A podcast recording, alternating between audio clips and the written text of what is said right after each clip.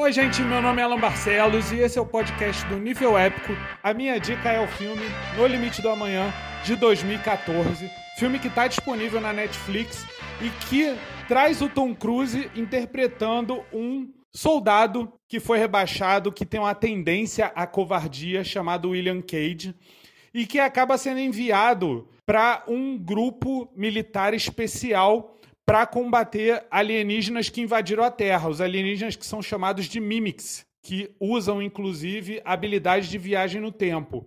A história, na verdade, é inspirada no All You Need Skill, que é uma light novel japonesa do Hiroshi Sakurazaka, que saiu em 2004 e depois recebeu uma adaptação em mangá em 2014, pouco antes da estreia do No Limite do Amanhã.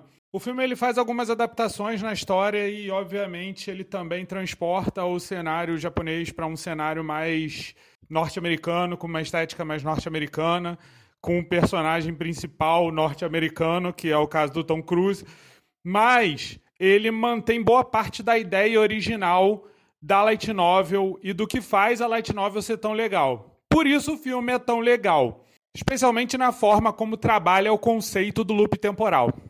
Esse filme do No Limite do Amanhã, ele não trabalha com a viagem no tempo de maneira que o, o personagem é enviado para o futuro ou para o passado. Na verdade, ele é enviado para o passado, mas ele brinca com a ideia do loop temporal. Esse personagem, William Cage, ele sem querer acaba destruindo um dos alienígenas e morre junto com ele. E volta o dia.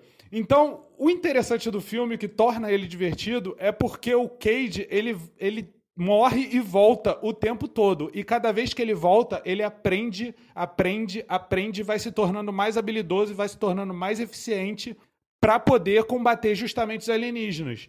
E ele recebe a ajuda da personagem da Emily Blunt, a Rita Vrataski, que treina ele ao longo da história para justamente combater esses alienígenas e tentar de alguma forma acabar com a invasão. É um filme muito bem feito, dirigido pelo Doug Liman, que tem um talento para filmes de ação. Ele sabe coordenar bem as cenas e o humor.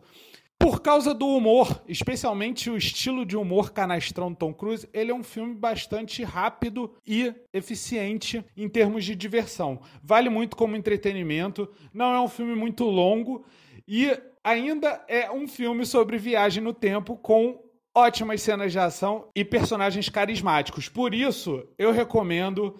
É um filmaço de ficção científica com viagem no tempo. Fica a dica do No Limite do Amanhã.